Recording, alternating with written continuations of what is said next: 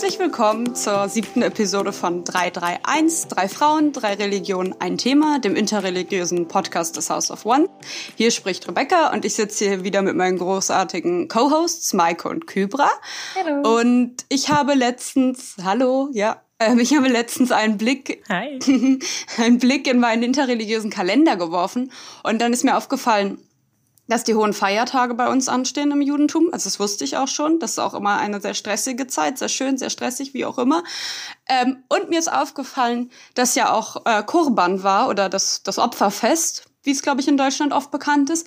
Und ich dachte mir, wie schön wäre es eigentlich mal mit euch über Feste zu reden und Feiertage. ähm, und was mich da so interessieren würde, wäre einfach so ein Blick in unsere Kalender. Die sind ja unterschiedlich. Und dann würde mich natürlich auch interessieren, was euer Lieblingsfest ist mm, und welche Bedeutung diese Feste für euch haben. Und was mir auch noch wichtig wäre, und das vielleicht so ein bisschen auf eine politische Ebene zu bringen, ist, um zu schauen, wie einfach ist es denn für jede von uns, unsere Feste hier in Deutschland zu feiern? Aber bevor wir so ins Thema starten, ich glaube, Maike und Kybra, ihr habt wieder entweder oder Fragen mitgebracht und ja. die würde ich jetzt gerne hören. Mhm. Maike, was ist denn deine erste Frage? Natürlich haben wir wieder welche mitgebracht. Ich weiß, dass du viel und gerne liest, Rebecca. Jetzt aber außerhalb von Unisachen. Sachbuch oder Roman? Von der Menge her, was ich lese, Sachbuch auf jeden Fall. Und an Schabbat lese ich aber nur Romane, wo jetzt auch viele Leute ähm, ja nicht so mit einverstanden werden, aber ich brauche das so ein bisschen, um abzuschalten und einfach mal reine Unterhaltung zu haben. Und ja, genau. Ich auch. Ja. Und mir fällt es aber voll schwer, weil ich viel zu viel Sachbücher mhm. und viel zu viel zu Sachwissen irgendwie konsumiere. Dito. Und ja. Ich weiß auch gar nicht mehr, wo ich was immer gelesen habe. Das ist auch immer ganz schlimm. ja. Und Küfer, hast du was mitgebracht? Aber natürlich, und zwar habt ihr ja schon von Konsumieren gesprochen. Bei meiner Frage wird es um eine andere Art von Konsumierung äh, gehen. Und zwar kennen wir die Frage eher aus dem äh, Halloween-Bereich, und zwar Süßes oder Saures. Äh, alles süß, sauer, salzig und äh, ich wechsle immer ab. Und ich mir wird sehr, ich habe glaube das letztens schon mal gesagt, mir wird so langweilig schnell. Und wenn ich dann zu viel Süßes gegessen habe, muss ich das irgendwie ausgleichen mit was Salzigen und dann muss ich wieder was Saures essen. Das ist ähm, ja. Selbst mein Magen wird langweilig scheinbar oder meiner Zunge. Toll. Ähm, habt ihr noch Fragen, Maike? Es passt, ja, es passt vielleicht schon so ein bisschen zu Halloween und zu unserem Überthema Feste. Ich bin gespannt, Rebecca. Viel Deko oder wenig Deko? Kitsch, Kitsch. Girlanden, Mottos, Kitsch. Ich, ich liebe das. ich gehe da total ab. Ich liebe es auch, mich zu verkleiden. Ähm, und man hat als erwachsene Person oft nicht so die Chance. Und ich benutze jede Chance, ja. mich zu verkleiden. Und ja, auf ja. jeden Fall. Ich bin auch sonst im Haus vielleicht eher wenig Deko, auch wenn andere das vielleicht anders beurteilen würden, weil ich ziemlich vielen Kitsch zu Hause stehen habe. Aber das ist für mhm. mich keine Deko, sondern Ausdruck meiner Religion.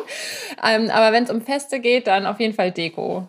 Meine zweite Frage ist, welche Art von Person bist du, wenn du am Abend einen Film anschaust und du bist müde, brichst du ab und stoppst es und sagst, ich schaue es zu einem späteren Zeitpunkt nochmal oder schaust du dir den Film bis zu Ende an, trotz Müdigkeit? Äh, bis zum Ende.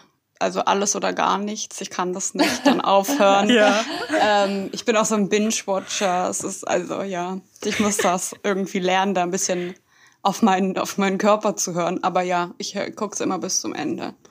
Crazy, ich brech ab. Also ja? mir ist das wirklich egal. ich höre dann auf.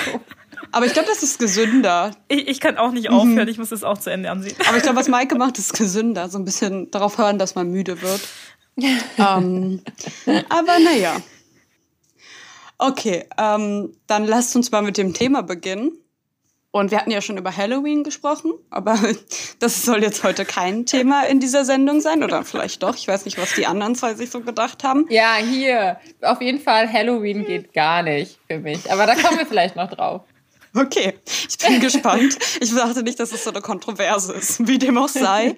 Ich habe ja vorhin das äh, Korbanfest erwähnt und wir haben ja hier sozusagen unsere Korban-Expertin jetzt für diese Gruppe. Und ich würde das total schön finden, wenn du einmal erklärst, was äh, Korban ist, liebe Kybra.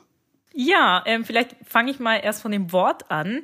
Und zwar Kurban, Kurb hat zwei Bedeutungen. Entweder bedeutet es Nähe, näher kommen, die Annäherung, oder aber auch Opfer, Dankopfer, Opfertier in der Richtung. Und ähm, es wird meistens im Zusammenhang benutzt mit der Abrahamsgeschichte. Und zwar ganz kurz vielleicht.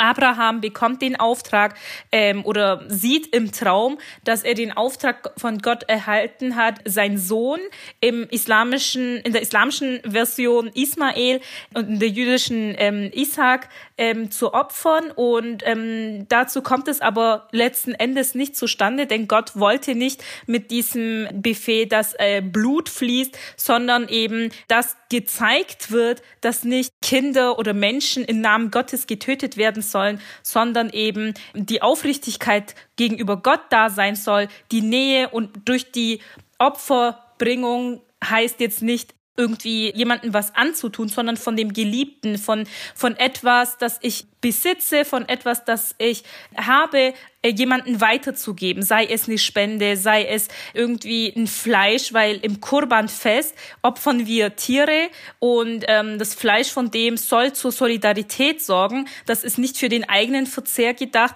kann man auch ein Teil davon, aber der größte Teil muss verteilt werden. Das ist dann quasi wieder, um eben Armut entgegenzuwirken und dadurch eben Gott näher zu kommen. Also hat es eine Funktion von Nächstenliebe.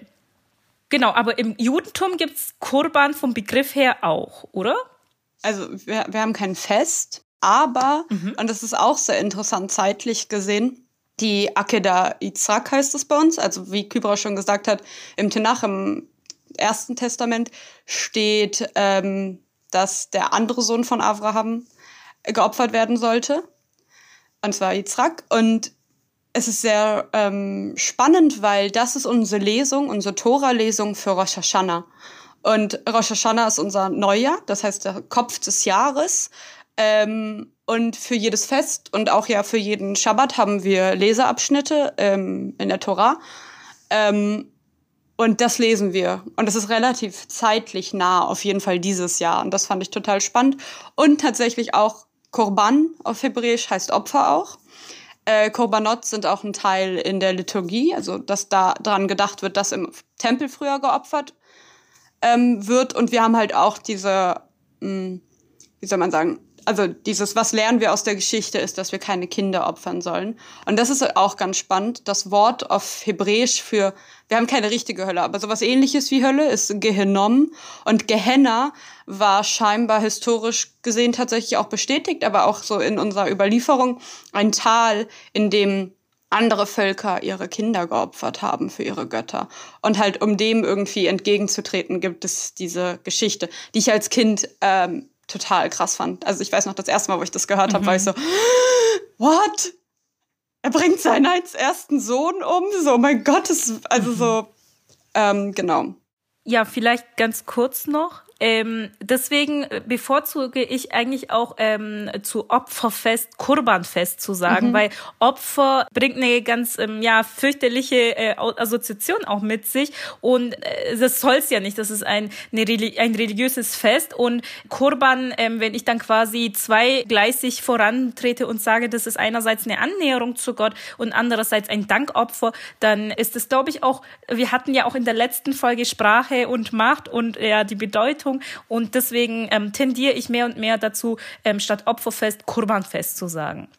Ich finde es eigentlich auch schön, immer den Begriff aus der Religion zu benutzen, also die Selbstbezeichnung, mhm. auch für Gruppen und so. Deswegen, ähm, ja, ich finde es auch spannend, weil tatsächlich auch diese Wurzel, dieses Kufresh Bet auf Hebräisch, und die arabische Wurzel wird anders ausgesprochen, aber es sind ähnliche Buchstaben, ähm, heißt auch annähern. Also Karov heißt Nähe. Mhm. Ähm, und die Idee ist halt dadurch, dass ich etwas aufgebe, dass ich ja Gott auch näher komme durch das Opfern. Äh, obwohl wir heutzutage keine Tieropfer mehr bringen, weil der Tempel nicht steht. Aber ähm, das geht jetzt vielleicht so ein bisschen sehr ins Detail. Ähm, was ich mir auch noch gerne angucken würde, wären unsere Kalender. Und zwar, was mich jetzt wirklich interessiert, und da offenbare ich jetzt so eine Wissenslücke. Also ich weiß, dass wir diesen gregorianischen Kalender haben, diesen weltlichen Kalender. Mhm. Aber ich glaube, das ist gar nicht der Kirchenkalender mhm, richtig. Oder ja. genau, also, erklär mir das mal bitte, Maike. ähm, also erstmal würde ich sagen, du hast ganz am Anfang gesagt, ähm, als du deinen interreligiösen Kalender aufgeschlagen hast und so weiter. Und ich würde erstmal sagen, dass jeder Kalender auch interreligiös sein sollte. Da sprechen wir gleich bestimmt nochmal drüber und wo man sowas auch finden kann und was wir so benutzen. Aber ja, also in, vor allem in Deutschland ähm, ist der bürgerliche, weltliche Kalender der Gregorianer gregorianische Kalender, der zurückzuführen ist auf Papst Gregor. Ähm, der hat den julianischen Kalender abgelöst von Julius Caesar und Papst Gregor gibt halt schon vielleicht so einen Aufschluss darüber, so, aha, hat doch irgendwie was mit Kirche zu tun. Ja, hat es auch. Aber man muss jetzt unterscheiden ähm, zwischen dem Kirchenjahr und dem bürgerlichen weltlichen Jahr. Und das Kirchenjahr der katholischen und evangelischen Kirche in Deutschland beginnt mit dem ersten Adventssonntag. Also wir starten nicht am 1.1., was Neujahr wäre, laut dem bürgerlichen Kalender, sondern mit dem ersten Sonntag, mit dem ersten Adventssonntag. In die Adventszeit, der Beginn der Adventszeit ist der Beginn des Kirchenjahres. Und ähm, das ist so die erste große Hälfte in unserem Kirchenjahr, und zwar die Adventszeit. Und ähm, dann geht es ja über zur Fastenzeit und ähm, zur Passionszeit und Ostern, Himmelfahrt, Pfingsten. Und dann kommt das Trinitatisfest und das schließt so den ersten, die erste große Hälfte unseres Kirchenjahres ab.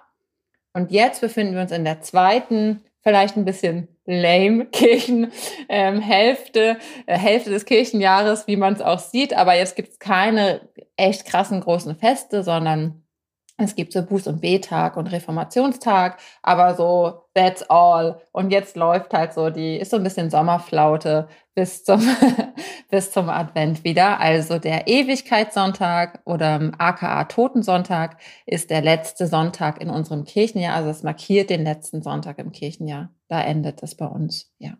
Möchtest du einmal kurz sagen, mit welchem Monat das ähm, ungefähr so überlappt? Genau, das ähm, beginnt eigentlich fast immer Ende November oder Dezember. Und daran mhm. merkt man auch, dass das ein beweglicher Kalender ist, mhm. aber nur in einem gewissen Maße. Und das wird gleich spannend sein, das ähm, auch mit dem islamischen Kalender zu vergleichen, weil der viel beweglicher ist, glaube ich, und das ganz verrutschen kann.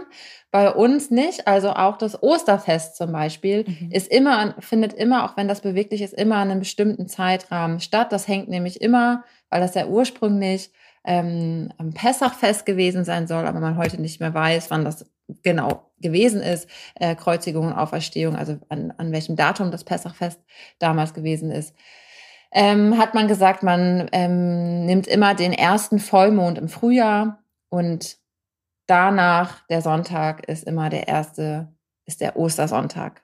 Genau. Es ist super kompliziert, wenn man so richtig tief eintaucht, so wow, mhm. diese ganzen Kalender und so. Aber ähm, ich glaube, der gregorianische Kalender ist so die, ist so der Julian, so die Deluxe Version des julianischen Kalenders, also so ein bisschen angepasst und so die Fee, Feder so ein bisschen versucht auszumerzen. Ähm, das äh, mit dem Schaltjahr ist da, glaube ich, irgendwie dann dazu gekommen. Und wir haben jetzt 365,25 irgendwie Tage statt 365, I don't know, so krasse Experte bin ich auch nicht, aber es ist ein bisschen mehr angepasst, dass es ein bisschen mehr irgendwie zusammenhängt. Ja. Du hörst dich auf jeden Fall an wie eine Expertin. Also ich okay, wusste, mir wird schon heiß und ich muss mich schon hier ausziehen, weil ich so ins Reden komme. Ja. Du hast vorhin den Mond erwähnt und wenn mich nicht alles täuscht, spielt der Mond bei Kybras Kalender eine relativ große Rolle. Ähm, magst du uns mal ganz kurz so einen Überblick über den muslimischen Kalender, islamischen Kalender geben? Ja, klar. Und zwar spielt der Mond nicht deshalb eine große Rolle, weil es der muslimische Zeichen der Mondsichel ist, sondern weil wir hier über Mondkalender sprechen. Und zwar äh, ist der Mondkalender quasi elf Tage kürzer als unser ja, bürgerlicher Kalender. Und deswegen rotieren die Feiertage äh, beziehungsweise die Monate jedes Jahr um elf Tage vor. Heißt, ich erlebe meine beiden äh, großen Feiertage, also das Ramadan-Fest Eid al-Fitr und Kurban-Fest Eid al-Adha, in allen Jahreszeiten, wenn ich so lange lebe. Weil, wie gesagt, jedes Jahr die beiden Feiertage um elf Tage vorkommen. Heißt, vor paar Jahren hat, äh, musste ich im Hochsommer fasten und jetzt geht's so Richtung Winter hoch. Also dient es irgendwie einerseits zur Erleichterung, dass man mal alle Monate durchgefastet hat und also rotierend natürlich. Und es ist natürlich auch ganz spannend zu sehen, wie schaut das Fest aus, wenn es zu einem anderen Jahreszeit stattfindet. Das ist dann natürlich auch immer ganz toll. Ich habe auch mal Kurbanfest erlebt oder Ramadanfest erlebt, wo ich im Urlaub war, also in der Türkei bei meinen äh, Verwandten.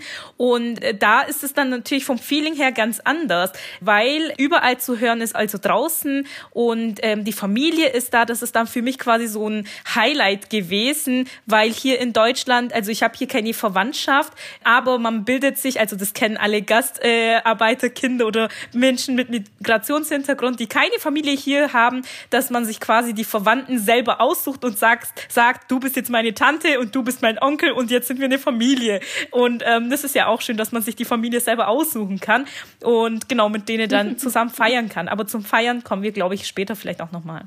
Du hattest vorhin Jahreszeiten erwähnt und das Fest in jeden Jahreszeiten einmal bei euch sein kann oder die Feste. Äh, und bei uns ist es ein lunisolarer Kalender, also Mond- und Sonnenkalender. Und der zeigt tatsächlich und richtet sich eher nach den Jahreszeiten und nach ist auch sehr stark an der Landwirtschaft orientiert. Also weil wenn wir später auch noch zu den Festen kommen, sehen wir auch, dass ganz oft ähm, Ernte und der natürliche Zyklus sozusagen, den man draußen sieht, bei uns eine essentielle äh, Rolle spielt. Was aber sehr interessant ist, ist zum Beispiel, wir haben auch zwölf Monate. Ich weiß gar nicht, Kybra, wie viele Monate gibt es im islamischen Kalender? Ähm, elf. Elf. Okay, also es ist relativ nah alles. Wir haben auch zwölf. Und was ganz spannend ist, ist, unsere ähm, Monatsnamen sind nicht hebräisch, sondern äh, vom babylonischen Göttern teilweise. Und das ist zu erklären mit diesem babylonischen Exil. Äh, und dann sieht man ja auch, dass das alles so ein bisschen Änderung unterlaufen ist. Also was ja auch Maike irgendwie erklärt hat, bisschen mit diesem Kirchenkalender und dem gregorianischen Kalender. Ähm, genau, und wir halten uns eigentlich natürlich ja auch alle irgendwie an den weltlichen Kalender. Aber ähm, auch wenn der von einem Papst stammt, ist ja, naja, egal. Ähm, ist ja auch schon sehr, sehr spannend. Das zeigt auch schon so eine Machthierarchie. ja. Aber wo ich muss halt kurz korrigieren. Ja. Ich, ich, ich habe elf gesagt, ähm, weil ich äh, im Gedanken ähm, im, in einem, äh, in einem Zitat war. Äh, der Mondkalender hat bei uns auch zwölf Monate. Ah, so. okay. Ja, passiert. Ich weiß mhm. das auch immer alles nicht auswendig. Vor allen Dingen so Zahlen. Ich weiß nicht, wie es euch beiden geht. Das ist nicht mein Ding. Okay, ähm, wie dem auch sei. Was bei uns aber wichtig ist, halt diese, Kal also den Kalender halt für die Feiertage, aber auch ähm, für etwas, das auf Jiddisch Jahrzeit heißt. Also das ist das Todesjubiläum jeder Person. Da halten wir uns nicht an den weltlichen Kalender, sondern an den an unseren Kalender. Und äh, da wird manche besuchen das Grab, aber auf jeden Fall wird eine Jahrzeit-Kerze angezündet und es wird äh, Kaddisch, also unser Trauergebet, gesagt für die Person explizit und na die namentlich erwähnt. Und was auch ähm, wichtig ist, ist, dass ich habe zwei Geburtstage. Ich weiß nicht, wie es dir geht, Kybra, aber ich habe zwei Geburtstage und zwar habe ich einmal Geburtstag im jüdischen Kalender und ich habe ja meinen weltlichen Geburtstag.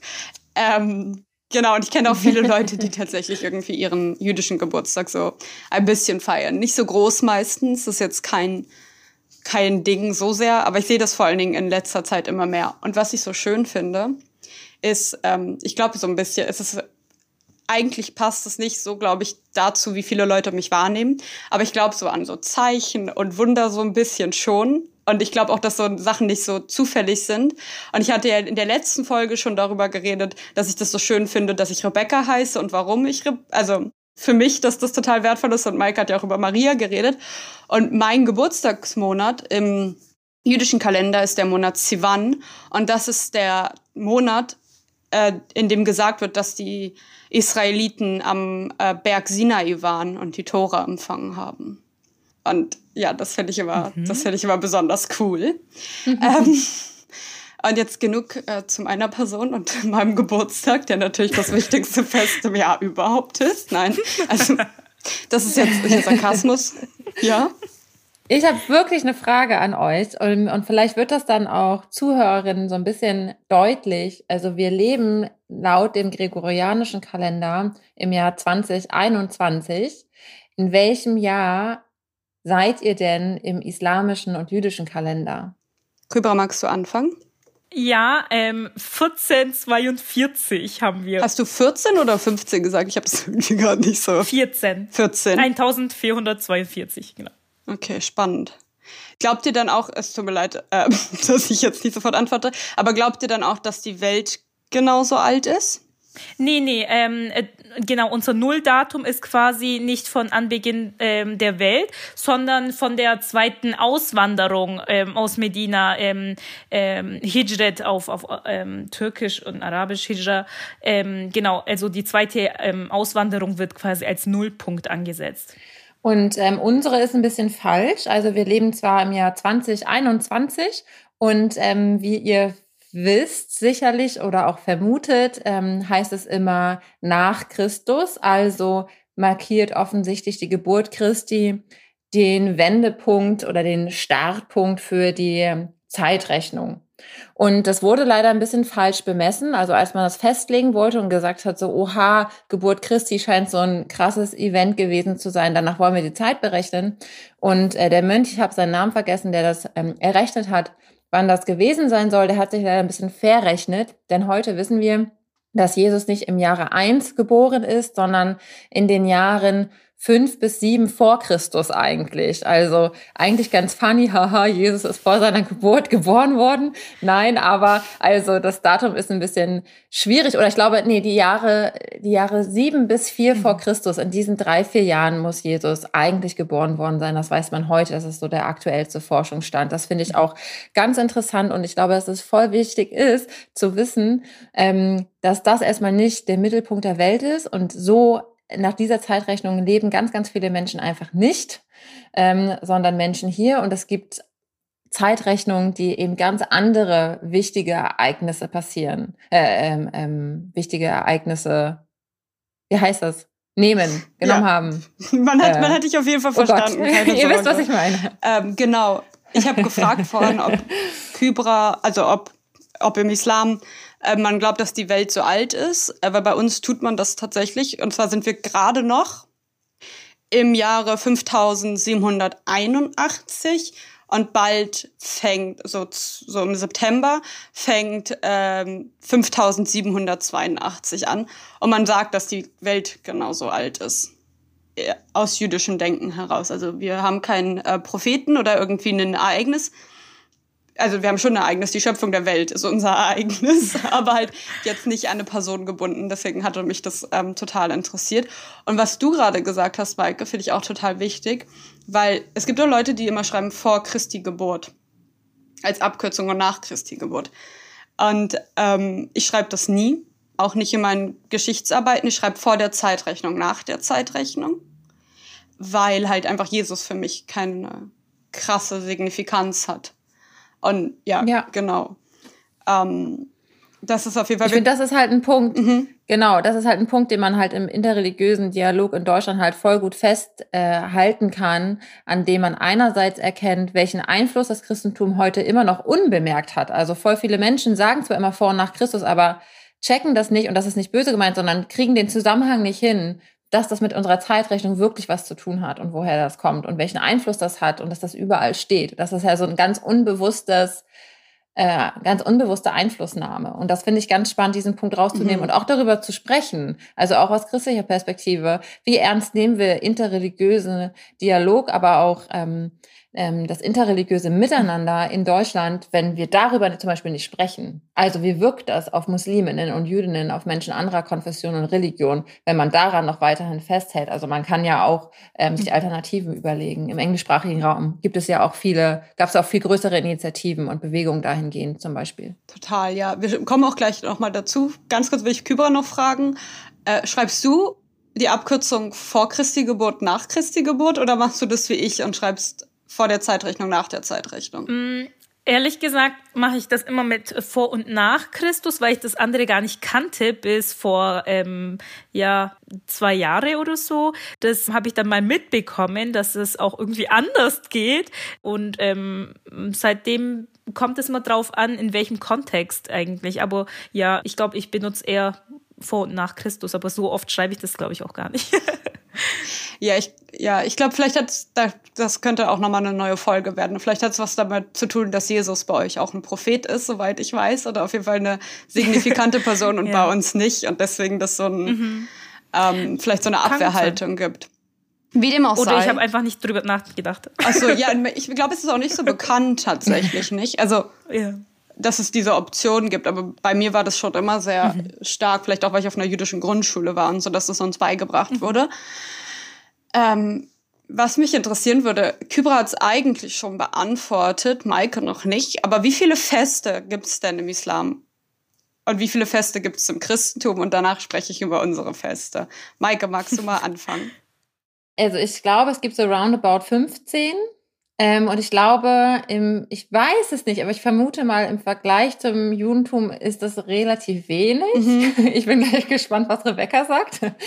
Ähm, und es gibt eben die großen Feiertage, ähm, die kennen die meisten auch. Ostern und Weihnachten. Und da will ich betonen, Ostern ist ein beweglicher Feiertag, Weihnachten nicht. Und Ostern ist das höchste. Also Ostersonntag ist der höchste Feiertag und nicht das Weihnachtsfest bei uns. Ohne Ostern funktioniert nichts bei uns. Also Ostern ist so, man kann auf alles verzichten quasi, aber nicht auf Ostern, auf die Auferstehung, sonst macht einfach nichts irgendwie so richtig Sinn in unserer, in meiner Religion. Und vielleicht noch ganz kurz dazu, dass ich spreche immer aus der evangelischen Perspektive aus Deutschland und das ist total wichtig, dass die, die uns zuhören, das auch wissen, weil es gibt viele Konfessionen im Christentum und auch zum Beispiel die orthodoxen Kirchen, ähm, also die Ostkirchen in Anführungsstrichen, leben nach einem anderen Kalender, also noch nach dem Julianischen und da ist das Weihnachtsfest nicht auf dem 24., sondern auf dem 6. Januar. Das ist ganz wichtig noch zu betonen. Also meine Perspektive ist, gilt nicht für alle Christinnen, sondern ich versuche immer zu betonen, dass das die evangelische äh, in Deutschland ist. Ja. Ähm, genau, also ich glaube so roundabout 14, mhm. 15 Feste und das sind so die beiden großen und die anderen haben die meisten Menschen vergessen. Alle haben an Himmelfahrt frei, alle haben irgendwie an Pfingsten frei und keiner weiß mal so richtig warum und das sind irgendwie auch so wahnsinnig komplizierte Feste und ich habe das Gefühl, ich breche mir immer eine ab, das zu erklären. Ähm, aber auch die sind beweglich, die orientieren sich dann am Osterfest. Zu niemand weiß, was man feiert. Ich habe so ein Fable, das ist total der komische Fable, aber für diese Straßeninterviews wo die Leute sind, okay, und mhm. jetzt erklären Sie uns mal, warum feiern Sie Ostern? Und dann kommen da teilweise Antworten, wo ich einfach so bin, so, ha, spannend.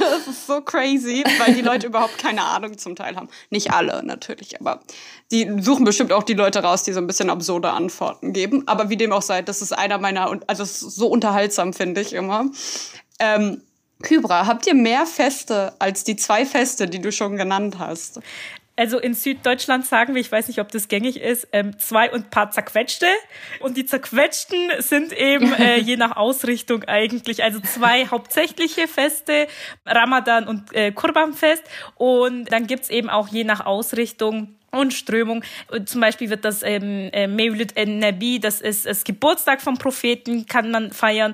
Mit feiern ist hier jetzt nicht irgendwie gemeint, ja jetzt, ja genau, Hände hoch und ähm, Tanz, Tanz, sondern eben äh, ein, ein äh, Denken und äh, Gedenken. Man, ich habe auch schon mal erfahren oder gesehen, dass eben Familien äh, mit ihren Kindern zusammen auch eine Torte geschnitten haben. Einfach eben, glaube ich, dass es einfach den Kindern auch ähm, nahe kommt. Oder ähm, es gibt auch zum Beispiel im, vor Ramadan-Fest, im Ramadan, ein sehr bedeutender Tag, Laylatul Qadr ähm, heißt dieser Tag. An dem Tag wurde eben der Koran herabgesandt oder der, der erste Vers quasi. Und dann gibt's eben noch andere so bedeutende Tage, die man quasi als Feiertag vielleicht auch nennen könnte. Aber prinzipiell gelten zwei mhm. wichtige. Okay, ja wir haben auf jeden Fall wesentlich mehr als zwei, aber gar nicht so viel mehr als das, was Mike gesagt hat.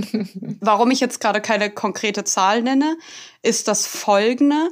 Wir haben mehrere kleine Fasttage auch, die aber nicht von allen observiert werden, je nachdem, welcher Strömung man angehört. Und es gibt halt auch zum Beispiel Yom HaShoah, das ist der Tag der Shoah, also der Gedenktag äh, für, den, für die Opfer der Shoah. Ähm, und der ist auf jeden Fall fest integriert und der hat auch ein jüdisches Datum. Ähm, die Frage ist jetzt, ob man das als jüdischen, ob, also ob man das als jüdisches Fest betiteln möchte oder nicht. Wir haben auch so circa 15, 14 Feiertage, ein bisschen mehr, ein bisschen weniger. Und dann kommt es auch nochmal drauf an, es gibt so äh, chassidische äh, Untergruppen, die haben da nochmal Feiertage explizit für ihre äh, Rebben, also für ihre Rabbinerpersonen, denen sie irgendwie, wo sie die Lehren folgen und so. Und das wird alles ein bisschen komplizierter.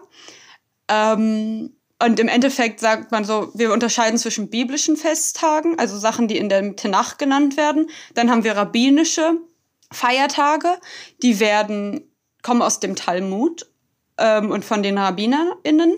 Also im Endeffekt wissen wir hauptsächlich von Männern, aber wie dem auch sei. Und dann haben wir eben noch diese Fasttage und wir haben Schabbat. Jeder jeder Freitag ist ein Feiertag bei uns. Und, das, und Schabbat ist der allerhöchste Feiertag. Was ganz interessant ist, im Judentum allgemein ist so ein Prinzip, dass umso regulärer etwas ist, umso öfters etwas kommt, umso wertvoller ist es eigentlich. Und gar nicht so dieses Singuläre, dieses Einzelne ist das Besondere, sondern äh, was so regelmäßig kommt. Also wir haben halt Schabbat und das ist der höchste Feiertag. Ich hatte ja vorhin zum Unterschied zwischen biblischen Feiertagen oder tenachischen Feiertagen. Und ähm, rabbinischen Feiertagen was gesagt und ich möchte jetzt so ganz kurz an unsere ZuhörerInnen appellieren. Chanukka ist nicht das jüdische Weihnachten, weil Chanukka ist ein talmudischer Feiertag, kein tenachischer Feiertag. Und tenachische Feiertage sind in unserer Logik höher als alles von den Rabbinen. Und Weihnachten ist mit Jesus verbunden. Chanukka hat niente mit Jesus zu tun. ähm, und wenn ich noch einen Artikel darüber lese, von wegen, das, das so hohe heilige Lichterfest der Juden, nein. Also nur weil wir irgendwie eine äh, Chanukia vom Brandenburger Tor aufstellen und irgendwie in der Stadt, weil es ja auch schön aussieht und irgendwie, naja, im Endeffekt auch ein bisschen mit dieser Weihnachtsdeko irgendwie kooperiert oder gut zusammenpasst, heißt es nicht, dass das bei uns irgendwie äh, wichtig ist. Also schon wichtig, aber es ist nicht äh, religiös gesehen so signifikant. Genau. Ähm, für alle Leute, die sich irgendwie mehr für jüdische Feiertage interessieren, weil ich habe jetzt wirklich gar keine Zeit, die alle zusammenzufassen. Man kann das auf jeden Fall googeln und dann findet ihr gute Zusammenfassungen. Selbst der Wikipedia-Eintrag ist gar nicht so schlecht. Ähm, und jetzt würde ich ganz kurz einmal so auf die persönliche Ebene geben. Habt ihr ein Lieblingsfest? Kybra, wie sieht's bei dir aus? Also zur Auswahl habe ich jetzt auch nicht so viel, ähm, aber ich hm, ein Tick mehr mag ich, glaube ich, das äh, Ramadan-Fest, weil einen ganzen Monat lang wird gefastet und die Atmosphäre ist einfach ganz anders, die innere Besinnung ist ganz anders und dann hat man hoffentlich auch noch diesen Laylatul Qadr, die Nacht der Qadr erfahren, ja, einfach im Bewusstsein dessen, die Spiritualität ist einfach zu hoch und dann noch am Ende äh, vom Fasttag am nächsten Tag weiß man, okay, okay, heute wird nicht mehr gefastet, heute darf auch nicht gefastet werden, heute ist das Ramadan-Fest ja, bei uns schaut das eigentlich immer typisch aus, dass eben wir meistens mit der Familie und Nachbarn frühstücken und von Haus zu Haus ziehen. Das ist immer ganz äh, üblich, dass man eben sich dann beglückwünschen geht und die Jüngeren gehen dann zu den Älteren und ähm, trinken dann Kaffeekuchen und da, da gibt es noch eine Süßspeise. Und genau, und ich, ich weiß nicht, ich glaube, ähm, im Zusammenhang mit dem Geschehen davor ähm, bedeutet mir das Ramadanfest noch mehr, aber das soll jetzt nicht heißen, dass ich irgendwie vom Koban-Fest nicht so überzeugt wäre oder so. Nein, so hat das auch niemand verstanden, keine Sorge. Und Maike. Ich würde auch so eine ähnliche Unterscheidung machen, so ein bisschen wie Kybra, ähm, so ein, äh, vielleicht eine spirituelle und familiäre ähm, mhm. Komponente irgendwie unterscheiden. Also Weihnachten so aus dem ist für mich ein toller, wichtiger Feiertag, weil da vor allem diese familiäre und diese Gemeinschaftskomponente so zusammenkommt. Und das hat vielleicht auch ein bisschen damit zu tun, dass ich ähm, nicht aus einer christlich sozialisierten Familie komme. Also schon so, bas so basic level wie irgendwie quasi sehr viele Menschen in Deutschland. Ähm, aber meine Familie ist nicht religiös im Sinne praktizierend religiös.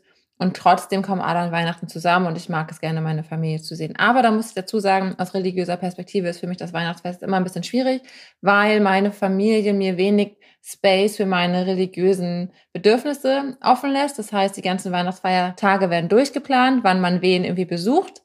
Aber ich habe gar keine Zeit, irgendwie meine Gottesdienste zu besuchen.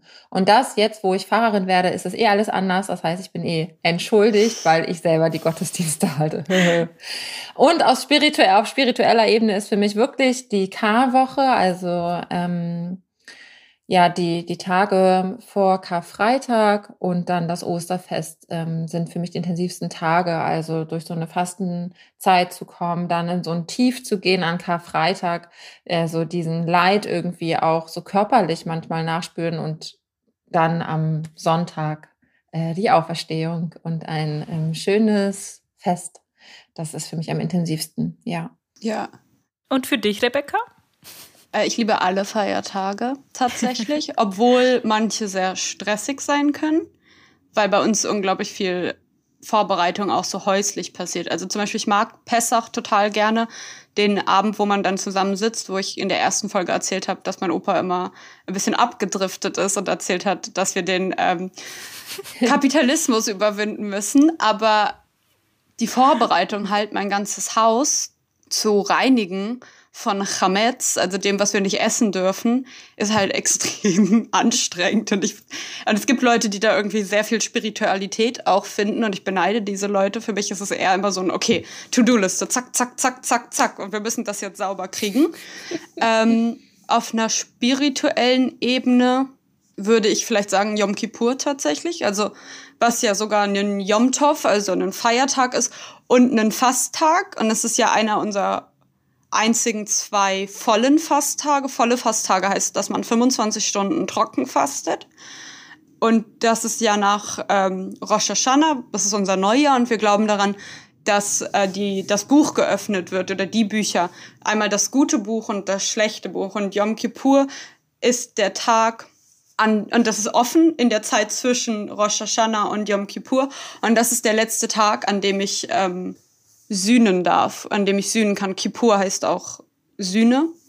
Und ähm, das ist für mich immer besonders schön. Und man geht in die Synagoge und man ist komplett in weiß gekleidet, das machen viele, um Reinheit zu symbolisieren.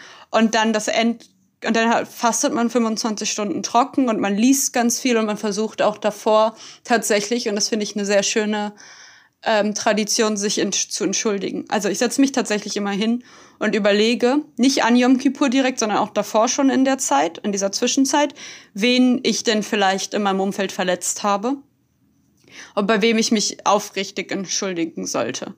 Und versuche halt auch Zwischenmenschliches zu klären. Also es geht gar nicht so darum, ob ich jetzt irgendwie ich weiß nicht, also übertreten habe, irgendeine Mitzwa, irgendein Gebot, sondern es geht auch viel ums Zwischenmenschliche und das ist mir total wichtig. Ähm, aber als Kind war das auf jeden Fall jetzt nicht Yom Kippur mein, mein Lieblingsfeiertag, sondern ist auch einfach später dazu gekommen.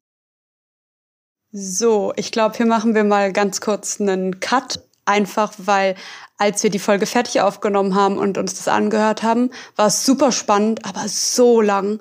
Und wir wollen euch auch nicht ähm, eine Stunde aus eurem Leben klauen sozusagen. Und deswegen ähm, geht es in der nächsten Folge weiter mit den Feiertagen und dann bekommen wir einen persönlicheren Eindruck in was Maikes Lieblingsfest ist, was Kybras Lieblingsfest ist oder was mein Lieblingsfest ist.